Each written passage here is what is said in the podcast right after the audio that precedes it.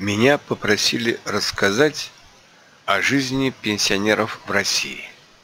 Я сам недавно вышел на пенсию, поэтому, как говорится, в теме. В России выходят на пенсию обычно достаточно рано. Женщины уже в 55 лет имеют право на пенсию, а мужчины в 60 лет. Предусмотрен также и более ранний выход на пенсию для людей, проработавших на крайнем севере или на опасных производствах, как-то химические заводы или угольные шахты. Но если вы государственный служащий, вам надо проработать до 65 лет. Кроме того, вы можете выйти на пенсию на несколько лет позже по собственному желанию. Тогда у вас пенсия будет немного больше. Однако средняя пенсия составляет, оставляет желать лучшего – это 13 тысяч рублей, что, э, что составляет 250 американских долларов или 200 евро. На такую пенсию с голоду не помрешь, но уже трудно будет купить что-нибудь из мебели или обновить свой гардероб. А тем более невозможно будет поехать куда-нибудь к морю для отдыха.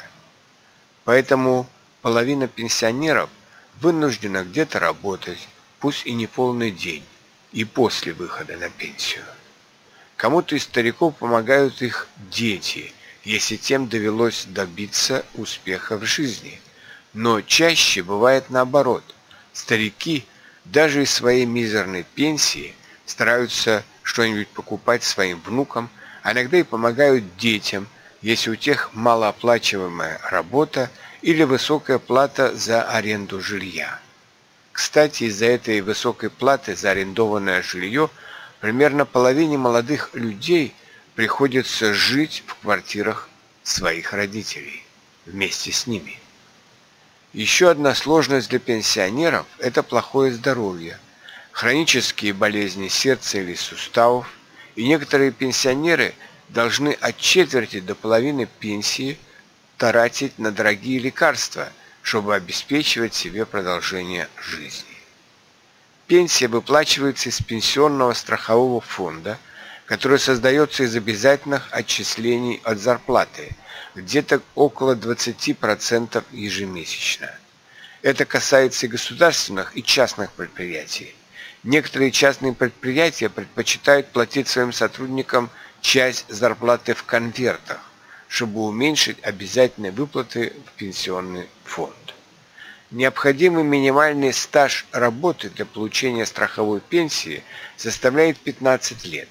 Если минимальный стаж по каким-то причинам будет ниже, человек, достигший 65 лет, имеет право на получение государственной пенсии по старости, но она будет гораздо ниже страховой пенсии, где-то около 8 тысяч рублей – или 130 долларов.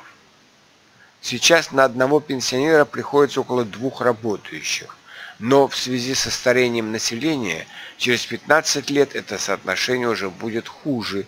Один пенсионер на полтора работающих, что уменьшит средства в пенсионном страховом фонде. Поэтому в последнее время все чаще возникают разговоры о том, что надо увеличивать возраст выхода на пенсию, потому что и в настоящее время в пенсионном фонде уже наблюдается большой дефицит, и около 40% средств на пенсии должно добавлять государство из текущего бюджета. Больше всего против повышения возраста выхода на пенсию выступают женщины, потому что до сих пор женщины, вышедшие на пенсию, помогали своим детям сидеть с внуками – давая возможность молодым супругам работать. Детских садов, особенно ясель, где содержатся дети до трех лет, в России недостаточно, примерно 65% от необходимого количества.